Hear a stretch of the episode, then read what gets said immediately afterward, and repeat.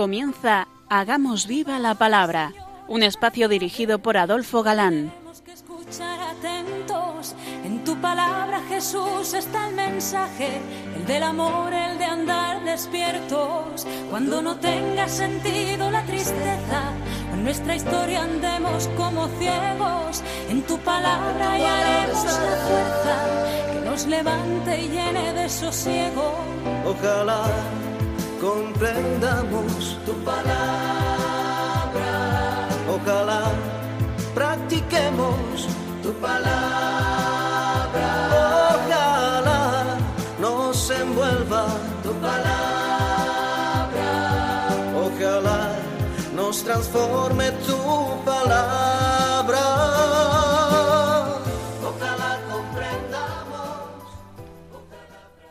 Hola amigos, bienvenidos al programa Hagamos viva la palabra. Estamos ante Katy, Adolfo Galán, y Marta Moure. Y es para nosotros un placer estar ante estos micrófonos de nuevo para compartir este tiempo en vuestra compañía, intentando, como dice el título de nuestro programa, hacer vida a la revelación contenida en la Biblia, hacer viva la palabra. Esto supone que no escuchamos de manera pasiva, sino como si eso que se dice en el programa se me dijera a mí en concreto, es palabra dirigida a cada uno de nosotros. comentamos la pasada emisión, lo recordaréis, el milagro de Pedro y Juan en la puerta hermosa, donde un cojo de nacimiento fue curado instantáneamente, lo que acarreó la ira de las autoridades religiosas, prohibiéndoles toda palabra o actuación en nombre de Jesucristo. Ellos contestaron valientemente que había que obedecer a Dios antes que a los hombres, pero se quedó por ahora en amenaza, por temor al pueblo que alababa a Dios y por la evidencia de la curación. Siempre ocurre igual. Los valientes de pacotilla retroceden ante estas situaciones. Viene ahora, a continuación, una oración preciosa. Despedidos Pedro y Juan, se fueron a los suyos, contaron lo que les había ocurrido, y todos elevaron a Dios una extraordinaria oración, que, salvo la brevísima para pedir ayuda cuando la elección de Matatías, podemos decir que es la primera oración que conocemos oficialmente de la primitiva Iglesia. Leamos. una vez en libertad, Pedro y Juan fueron a reunirse con sus compañeros y le contaron todo lo que los jefes de los sacerdotes y los ancianos le habían dicho. Habiéndolo oído, oraron todos juntos a Dios diciendo, Señor, tú que hiciste el cielo, la tierra, el mar y todo lo que hay en ellos, dijiste por medio del Espíritu Santo y por boca de tu siervo David. ¿Por qué se alborotan las naciones? ¿Por qué los pueblos los hacen planos sin sentido, hacen planos sin sentido, perdón? Los reyes gobernantes de la tierra se rebelan y juntos conspiran contra el Señor y contra su escogido, el Mesías. Es un hecho que aquí, en esta ciudad, Herodes y Poncio Pilato se unieron a los extranjeros y a los israelitas en contra de tu santo siervo Jesús, a quien escogiste como Mesías. De esta manera ellos hicieron todo cuanto tan tus manos había dispuesto que sucediera. Ahora, Señor, fíjate en sus amenazas y concede a tus siervos que anuncien sin miedo tu mensaje, que por tu poder sanen a los enfermos y que hayan señales y milagros en el nombre de tu santo siervo Jesús. Tres ideas principales. Reconocen que la muerte de Jesús estaba decretada de antemano y revelada, el mundo era hostil y la necesidad del auxilio divino para evangelizar. Y así lo piden, incluso haciendo prodigios. La oración la inician con el principio del Salmo segundo, eh, en los dos primeros versículos. Es un salmo 100% mesiánico que alude a la conspiración de los poderes mundanos contra la soberanía de Dios y su Cristo, o sea, su ungido. Notemos que no desconocen ni piden verse libre de las persecuciones, de las hostilidades, sino ayuda divina para vencerlas. De hecho, si recordáis, lo hacemos todos, en el Padre nuestro, no pedimos que no tengamos tentaciones, sino fuerza para no caer en ellas. Después de la oración, una nueva manifestación de la acción, fuerza y asistencia del Espíritu Santo y de forma sensible.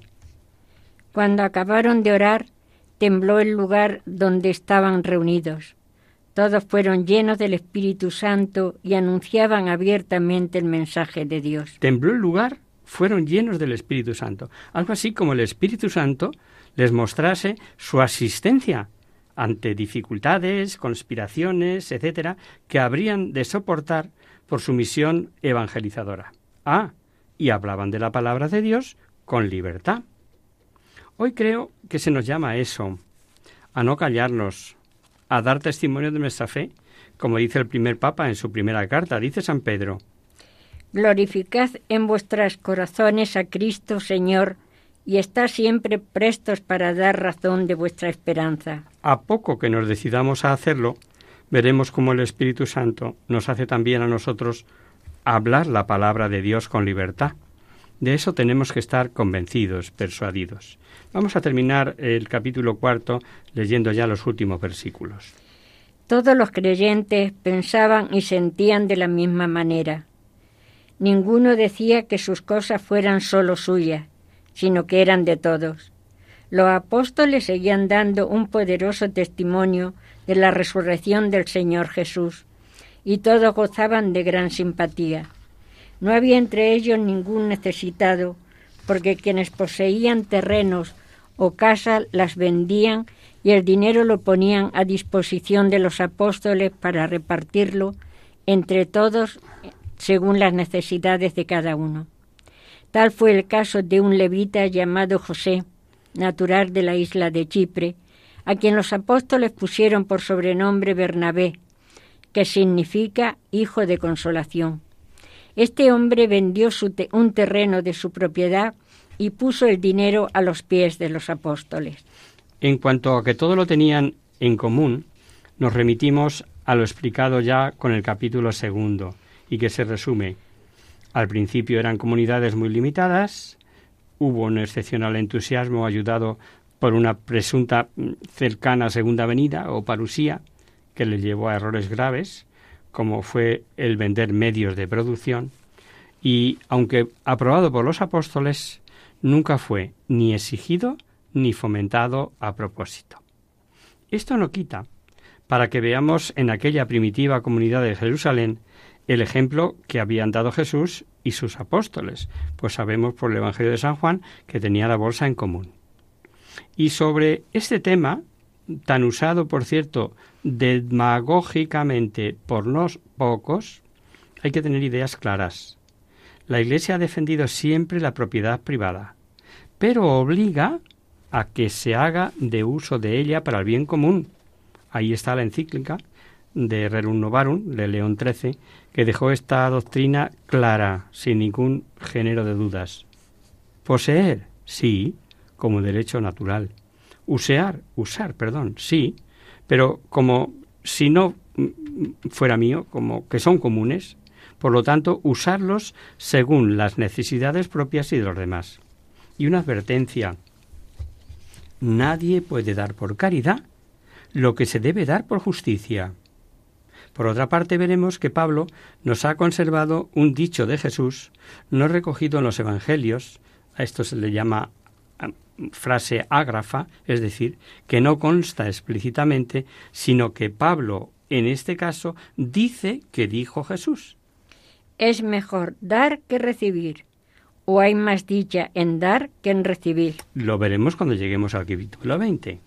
Y es, significativa, perdón, es significativa la presentación que se hace de este personaje que aparece en el texto, del que nos dan una serie de detalles con los que mm, pocos cuentan.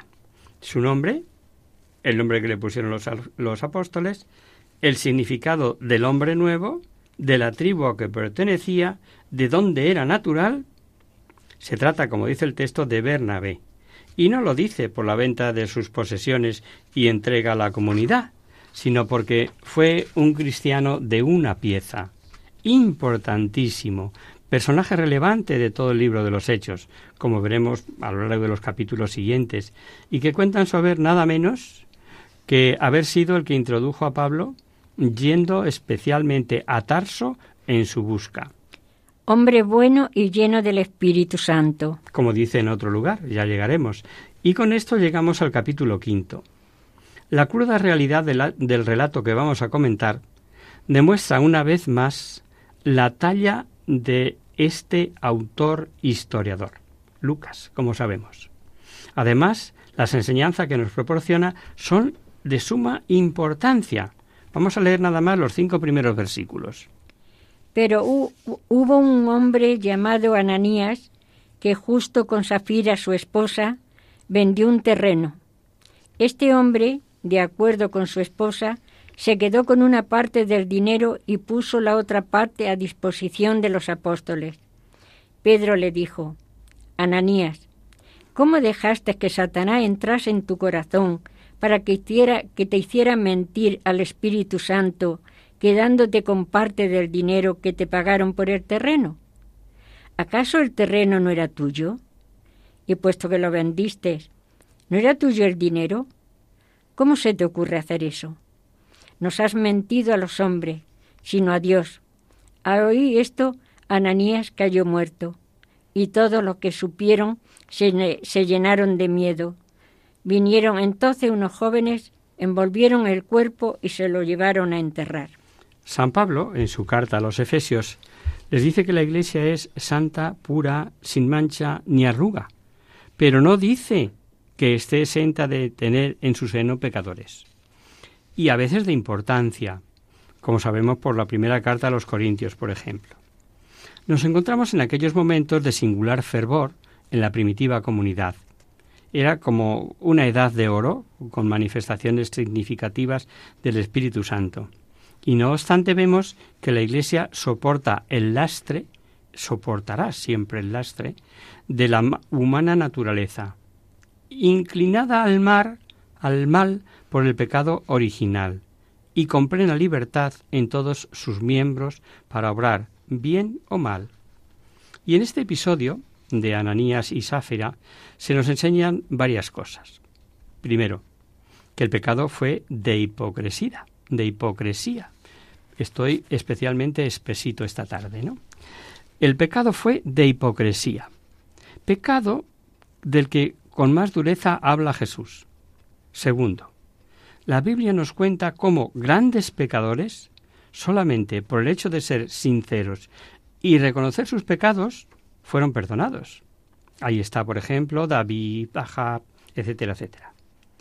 Y en lugar de querer pasar por santos sin serlo, se confesaron pecadores. Ananías y Sáfira pretendieron dárselas de santos y Dios quiso que comprendiésemos la gravedad con este escarmiento tan terrible. Cuatro. Que mejor es la verdad sin vender que la mentira entregándolo a la Iglesia. Y quinto, importante esto, ¿no? Que el tentador existe, que es alguien, que tiene poder, que empuja. Tremenda realidad, aunque a veces cerremos los ojos y se quiera pensar que no existe. Satanás les movió al engaño, y le dieron cabida en su corazón. Y sexto, la enseñanza más importante de todas. Engañar a la Iglesia es engañar al Espíritu Santo. Y engañar al Espíritu Santo es engañar a Dios. Luego el Espíritu Santo es Dios. Tal vez Ananías y Sáfira quisieron ser alabados como Bernabé, como Bernafé lo fue por entregar lo que había vendido, y esa doblez les perdió. Advirtamos que algunos santos padres, entre los que se encuentra San Agustín, cree que la muerte fue un castigo, para ejemplo de todos, pero que ellos salvaron su alma. Y no sé si San Agustín se basó en una cita de San Pablo con respecto al licentuoso, donde dice aquello de Entonces ese hombre deberá ser entregado a Satanás para que se destruya lo que es puramente humano y el espíritu se salve cuando venga el Señor. Exacto, ¿no? Es, lo dice escribiendo a los Corintios. Y es digna de estudio esta cita, que en este momento no nos podemos parar, porque estamos con el relato eh, del pecado de, de este hombre y su mujer. Vamos a seguir con el relato. Vinieron entonces unos jóvenes, envolvieron el cuerpo y se lo llevaron a enterrar. Como unas tres horas después entró la esposa de Ananías sin saber lo que había sucedido. Pedro le preguntó, Dime, ¿qué vendisteis el terreno es el precio que habéis declarado? Si es en ese precio, contestó ella. Pedro le dijo, ¿por qué os pusisteis de acuerdo para poner a prueba el Espíritu del Señor? Ahí llegan los que llevaron a enterrar a tu esposo, y ahora van a llevarte también a ti. En aquel mismo momento, Sáfira cayó muerta a los pies de Pedro. Cuando los jóvenes entraron, la encontraron muerta y se la llevaron a enterrar al lado de su esposo. Todos los de la iglesia y todo lo que supieron lo ocurrido se llenaron de temor. Está claro que el pecado fue de vanagloria, de hipocresía, como hemos dicho, de querer aparecer ante los demás como santos y que había sido premeditado de acuerdo el matrimonio, ¿no? Que el mentir a Pedro sea mentir a Dios, mentir al Espíritu Santo, demuestra que es el propio Espíritu Santo verdadero principio rector de la Iglesia, bajo cuyo influjo y dirección actuaba Pedro naturalmente. Cuando un atracador, empuñando una pistola, atraca al señor eh, Z, cajero de una entidad bancaria, no se dice que han atracado a tal señor, sino que han atracado a ese banco. San Juan Crisóstomo dice que Pedro brindó a Safira la oportunidad de decir la verdad, arrepentida. Una opinión más, pero que sin duda pertenece a un alma santa. Por cierto, y por curiosidad, os diré a propósito de Juan Crisóstomo, el, el patriarca de Constantinopla, Bartolomé II, dentro del diálogo ecuménico entre las iglesias, esto es una anécdota, ¿no? Eh, de Constantinopla, los que llamamos ortodoxos, y Roma, le pidió al Papa las reliquias de San Juan Crisóstomo y de San Gregorio Nacianceno, en época de Juan Pablo II, padres orientales. Y como Juan Pablo II se esforzó en todo momento por tender puentes, como supo pontífice en aquel momento, se las dio. Era alrededor del 1904. Vamos a hacer ahora un pequeño descanso en la palabra.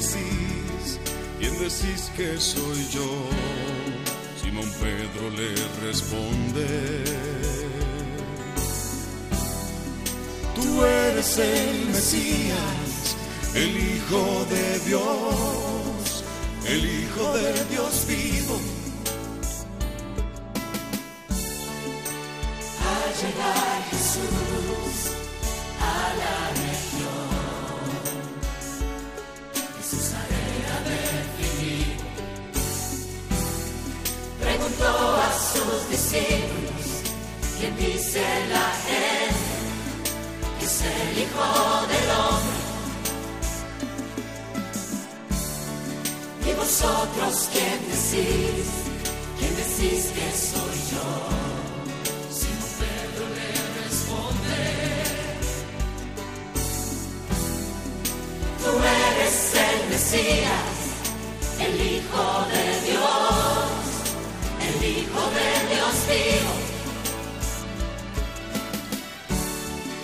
¿Quién dice la gente que es el Hijo del Hombre? El Hijo del Hombre. ¿Y vosotros quién decís? ¿Quién decís que soy yo? ¿Quién decís que soy yo? Tú eres el Mesías, el Hijo de Dios, el Hijo del Dios vivo.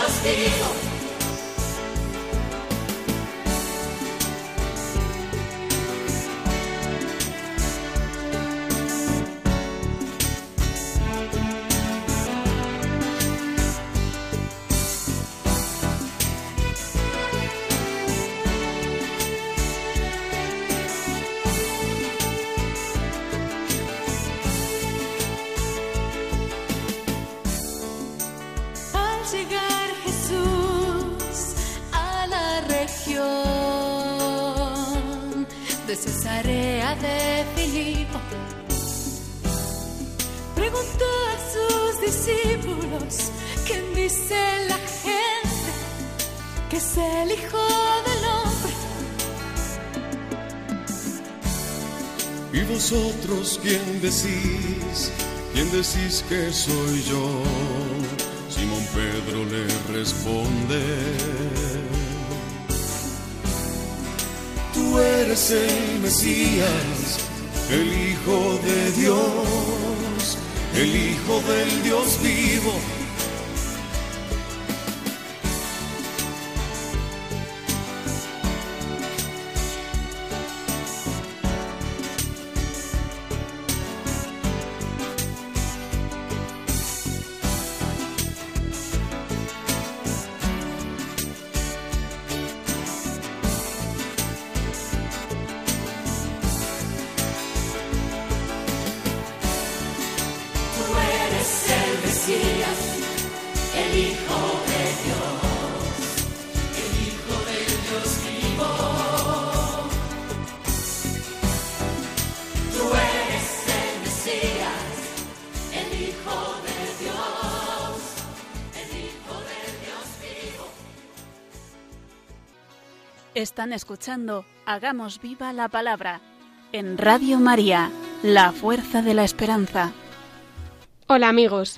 de nuevo con vosotros tras este breve descanso musical.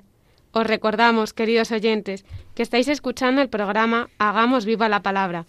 Para los que nos sintonizáis en este momento, deciros que si queréis contactar, con nosotros vía correo postal, lo podéis hacer a Radio María, Paseo Lanceros número 2, primera planta, 28024, Madrid.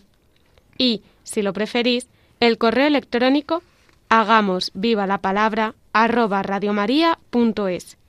Para los que se acaban de incorporar, deciros que estamos analizando en detalle el libro de los Hechos de los Apóstoles, concretamente el capítulo quinto.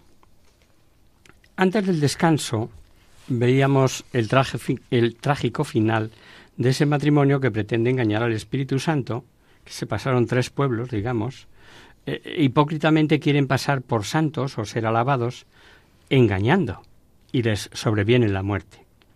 Termina Lucas el relato diciendo que un gran temor se apoderó de toda la Iglesia. Es la primera vez que se usa el término Iglesia para designar a la comunidad cristiana. Veremos que en adelante será usado habitualmente y que fue el que Jesús dio cuando Pedro le dijo que sobre él fundaría su iglesia. El temor de Dios, don del Espíritu Santo, es, como está revelado, según el sentido religioso para un hebreo, reverencia, admiración, sumisión, en una palabra, temor a ofender a Dios. El libro del Sirácida o el eclesiástico, como se le conoce, dice que es buscar el agrado de Dios. El libro de los Proverbios dice que es odiar el mal. Hay muchas más citas, pero si hacemos la aclaración es porque sobre el temor de Dios hay muchos errores. No es miedo a Dios, ni a su justicia, etcétera, etcétera, sino miedo a desagradar a Dios. El Espíritu Santo no escatimó ayuda extraordinaria y bien visible a quienes tenían la misión de evangelizar. Lo vamos a ver en el siguiente capítulo. Por medio de los apóstoles se hacían muchas señales y milagros entre la gente, y todos se reunían en el pórtico de Salomón. Ninguno de los demás se atrevía a juntarse con ellos. Sin embargo, la gente lo estimaba mucho, y aumentó el número de personas, tanto hombres como mujeres, que creían en el Señor. Y sacaban los enfermos a las calles, poniéndolos en lechos y camillas para que, al pasar Pedro, al menos su sombra cayera sobre alguno. También de los pueblos vecinos acudía mucha gente a Jerusalén, trayendo enfermos y personas atormentadas por espíritus impuros. Y todos eran sanados. El sumo sacerdote y los del partido saduceo que estaban con él se llenaron de envidia y apresaron a los apóstoles y los metieron en la cárcel pública los profesores de Salamanca, comentando este texto, dicen un verdadero derroche de milagros si nos está permitido hablar así. Pero en realidad, y esto es para tomar nota, no fue sino la respuesta del Espíritu Santo a la fe, a esa oración. ¿Recordamos lo que habían pedido? ¿A qué no os acordáis ya? Sí fue, fue así como dijeron en la oración. Ahora, Señor, mira sus amenazas y concede a tus siervos predicar tu palabra, y extiende tu mano para curar y obrar señales y prodigios en el nombre de del santo de siervo, Jesús. Acabada la oración, tembló el lugar, etc.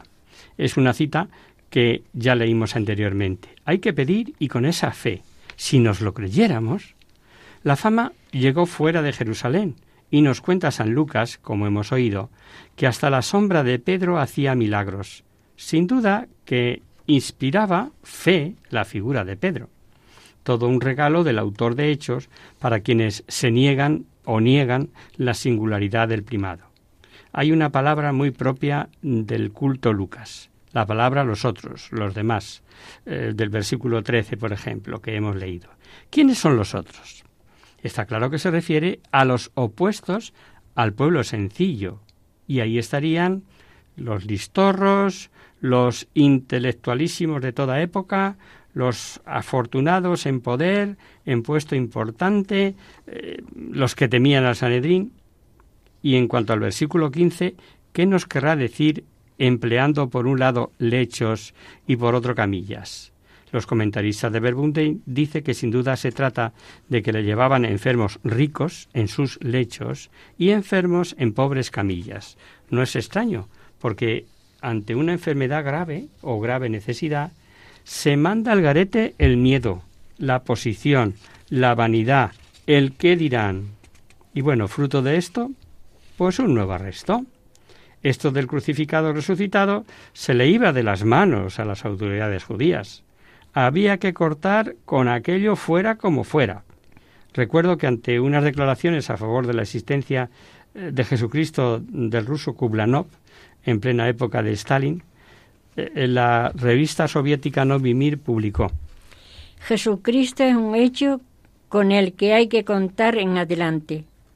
La propaganda atea de 1920 a 1940 ha equivocado el camino al seguir servilmente la tesis anticlericales y burguesas contra la existencia de Jesús. Como sabréis, se negaba tras el telón de acero su existencia histórica en las escuelas. Pero sigamos con el relato. El sumo sacerdote y los del partido saduceo que estaban con él se llenaron de envidia y apresaron a los apóstoles y los metieron en la cárcel pública. Pero un ángel del Señor abrió de noche las puertas de la cárcel, los sacó y les dijo, Id y puestos de, en pie en el templo, contad al pueblo todo lo referente a esta vida nueva conforme a estas palabras. Al día siguiente entraron temprano en el templo y comenzaron a enseñar. Mientras tanto, el sumo sacerdote y los que estaban con él llamaron a todos los ancianos israelitas a una reunión del Tribunal Supremo y mandaron traer de la cárcel a los apóstoles. Pero cuando los guardias llegaron a la cárcel no los encontraron, así que volvieron con la noticia diciendo Hemos encontrado la cárcel perfectamente cerrada y los soldados vigilando ante las puertas. Pero al abrir nos hemos encontrado a nadie no hemos encontrado a nadie dentro. Oyendo estas palabras, el jefe de la guardia del templo y los principales sacerdotes se preguntaba en qué pararía aquel asunto. Ya tenemos de nuevo en la cárcel pública a los apóstoles. Y mientras el Sanedrín delibera, porque la cosa era gorda, zas. Dios envía un ángel y no solamente los libera, sino que les dice lo que han de hacer. Seguir predicando esas palabras de vida. Y sabemos a qué vida se refiere. Los ángeles, como sabemos, son espíritus puros que están por encima de nuestras leyes físicas, entran atravesando rejas o muros, son invisibles. No es de extrañar que si esto ocurría mientras los intelectualísimos del Sanedrín estaban rompiéndose la cabeza con sus deliberaciones y los apóstoles estaban ya predicando, nos diga el texto que quedaron sorprendidos. Claro, no era para menos. Sigamos leyendo. En ese momento llegó uno diciendo, Los hombres esos que habéis metido en la prisión están en el templo y enseñan al pueblo. El jefe de la guardia salió con su hombre y trajeron a los apóstoles, pero sin violencia, por temor de ser apedreados por el pueblo.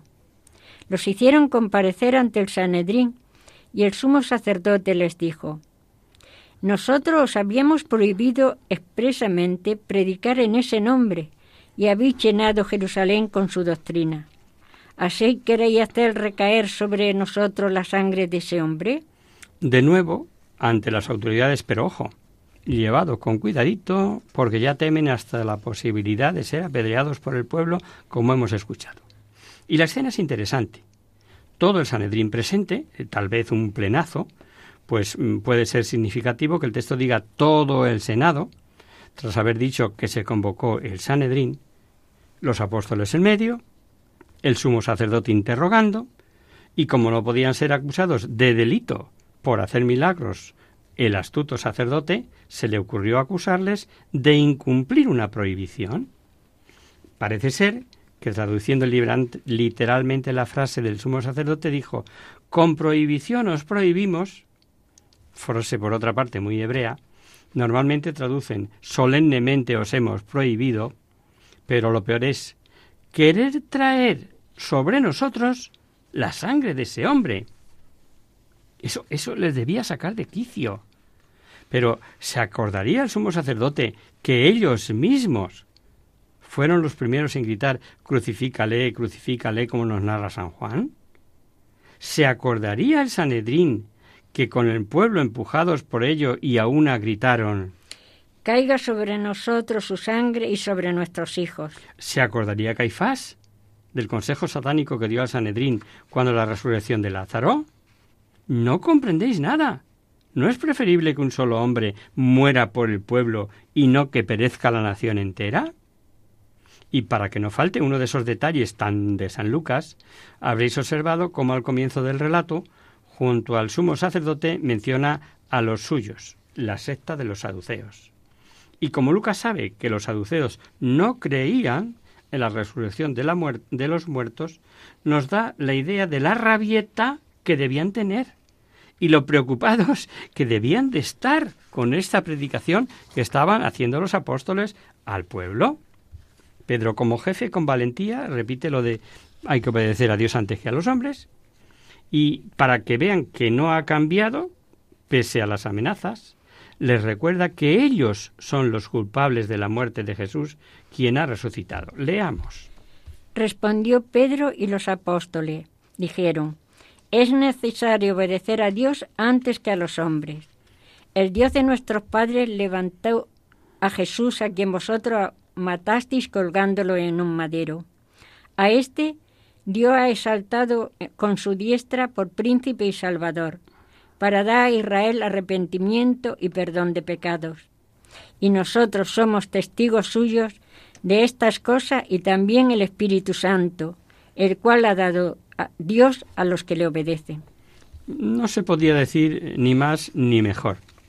Primero, el mandamiento de predicar eh, viene de la autoridad de Dios. Segundo, Jesús resucitado está a la diestra del Padre como príncipe y salvador para dar a Israel la remisión de sus pecados. Tercero, ellos testifica y testigo es el Espíritu Santo. Y cuarto, este espíritu no solamente es para ellos, sino para todos los que obedezcan. No es de extrañar que ellos, oyendo esto, se enfurecían y querían matarlos. Rabiando de ira, tratan de quitárselos de en medio. Vamos a ver ahora el episodio de Gamaliel, porque este Gamaliel es un prestigioso personaje eh, que veinte años atrás había sido maestro de San Pablo. Su categoría era tal que ostentaba el título de Rabbán, es decir, maestro nuestro, que es título superior al de rabí o maestro, que después de él no lo tuvieron más que cuatro o cinco. Tras su muerte, hay escritos rabínicos que llegaron a decir Después que murió Rabat Gamaliel, cesó el honor de la ley. Pues bien, este escrito hace pensar no ser cierta una tradición sobre su conversión al cristianismo, pues no es fácil de entender que de haberse hecho cristiano los rabinos hubiesen escrito eso de él. Pero vamos a leer el final del capítulo quinto, aunque mm, no nos va a dar tiempo a comentarlo y lo dejaremos para la próxima emisión. Entonces, levantándose en la asamblea un fariseo llamado Gamaliel, doctor de la ley, venerado de todo el pueblo, mandó que sacasen fuera por un momento a los apóstoles, y luego dijo, Varones israelitas, mirad por vosotros lo que vais a hacer respecto a estos hombres, porque antes de estos días se levantó Teudas diciendo que era alguien. A éste se unió un número como de cuatrocientos hombres, pero él fue muerto, y todos los que le obedecían fueron dispersados y reducidos a nada. Después de esto se levantó Judas el Galileo en los días del censo y llevó en pos de sí a mucho, a mucho pueblo. Pareció también él, pereció, perdón, también él y todos los que le obedecían fueron dispersados. Y ahora os digo, apartaos de estos hombres y dejadlo, porque si este consejo o esta obra es de los hombres, se desvanecerá, mas si es de Dios, no la podréis destruir. No seáis tal vez hallados luchando contra Dios. Y convinieron con él, y llamando a los apóstoles, después de azotarlos, les intimidaron que no hablasen en el nombre de Jesús, y los pusieron en libertad. Y ellos salieron de la presencia del Sanedrín, gozosos de haber sido tenidos por dignos de padecer afrenta por causa del nombre. Y todos los días en el templo y por las casas no cesaban de enseñar y predicar a Jesucristo. La intervención de Gamaliel ha sido considerada desde siempre como ejemplar. Fue justa, prudente e inteligente. Pero lo veremos con más detalle el próximo día, pues hoy, por ahora, el tiempo se nos fue, queridos amigos.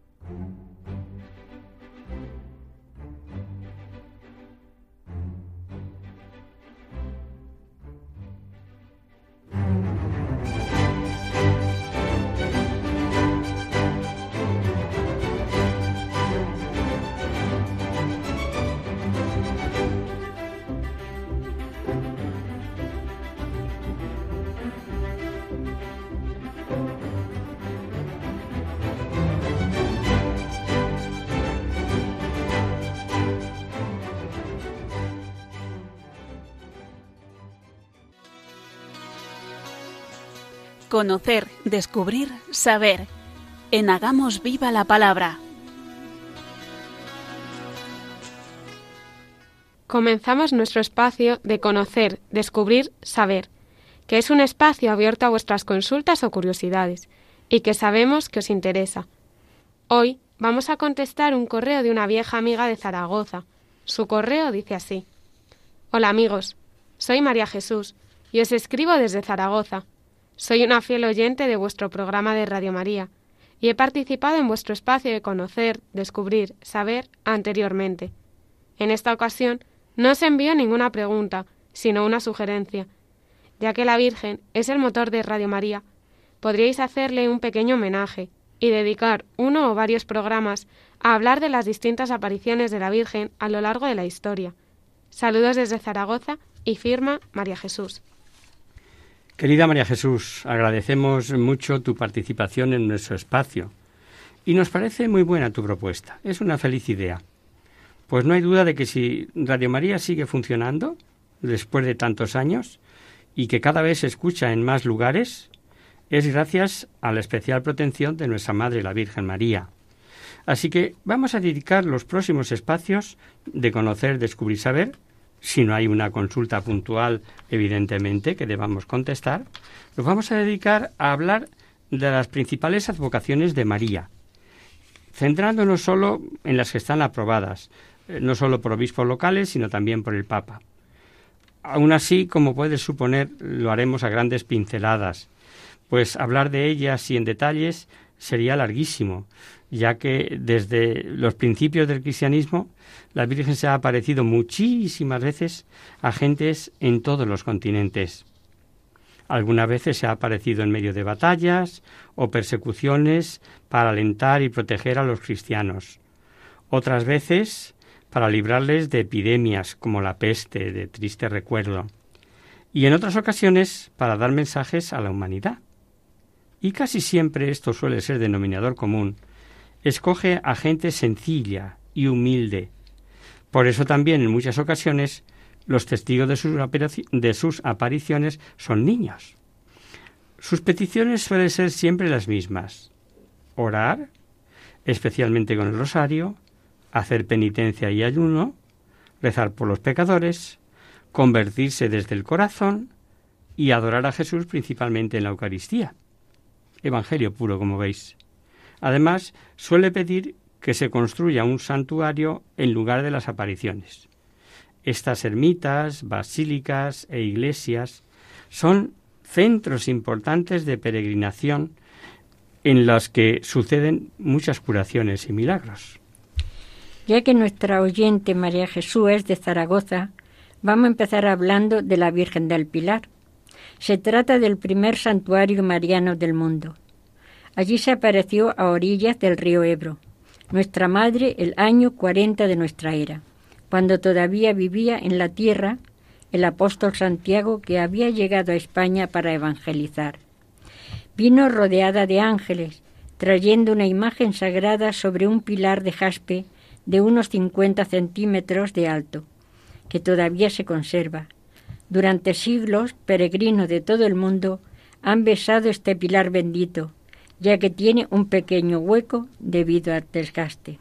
Se sabe que ya en el siglo II existía allí una pequeña iglesia dedicada a María. Esta iglesia se amplió en el siglo IV con la liberación de Constantino. En 1434 un incendio destruyó el templo románico, pero se salvó milagrosamente la imagen y el pilar. Y después de esto se edificó una iglesia gótica. En 1681 Francisco de Herrera comenzó la actual iglesia de 15 torres y 130 metros de largo. El santuario del Pilar de Zaragoza es el santuario mariano más importante de España. Allí se realizan constantemente grandes milagros. El más famoso fue el ocurrido el 29 de marzo de 1640 a Miguel Juan Pellicer, natural de Calanda, Hacía dos años y cinco meses que le habían amputado una pierna y la habían enterrado en el cementerio del hospital.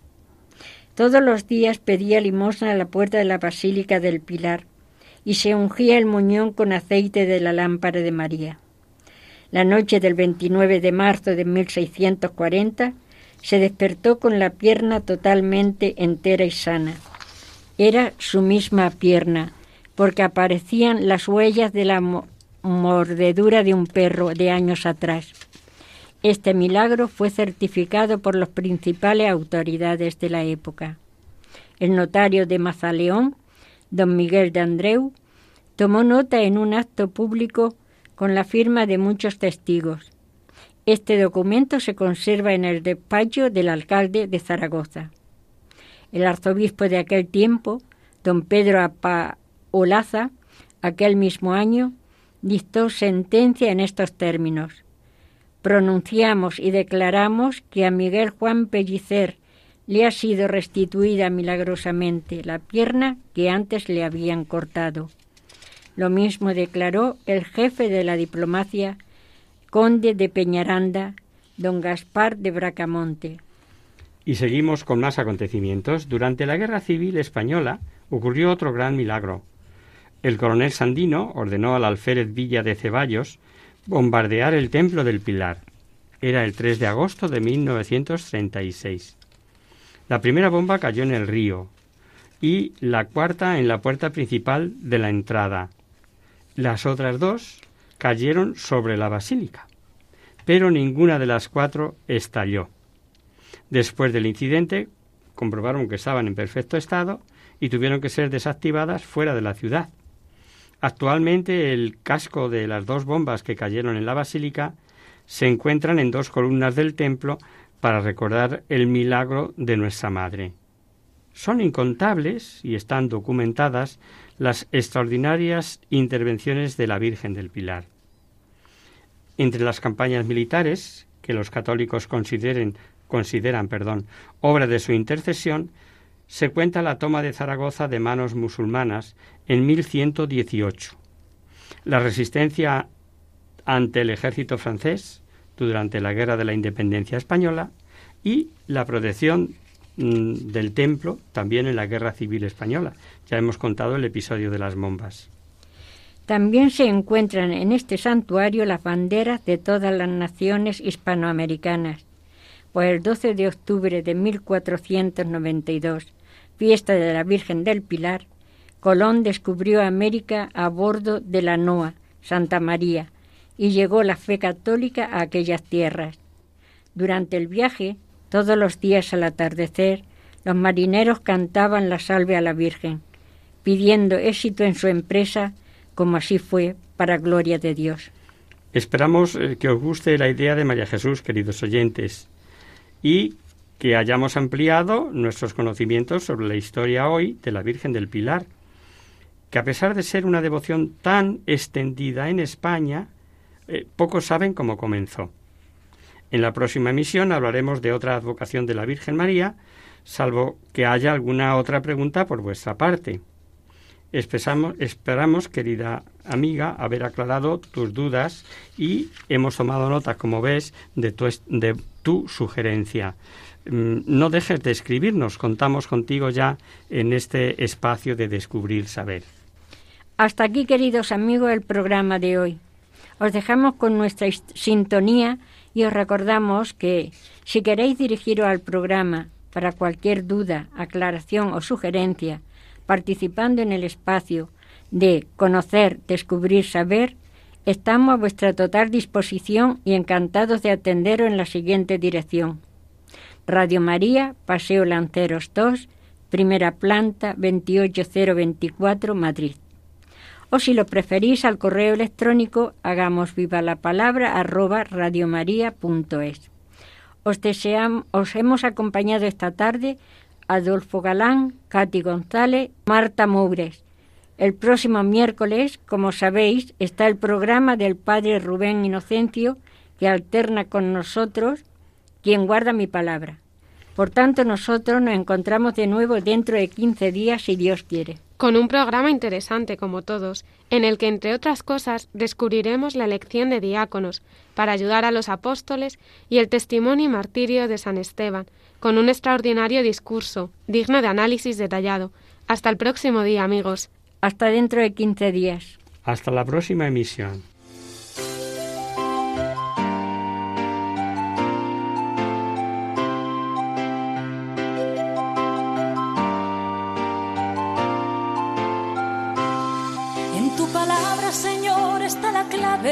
Solo tenemos que escuchar atentos.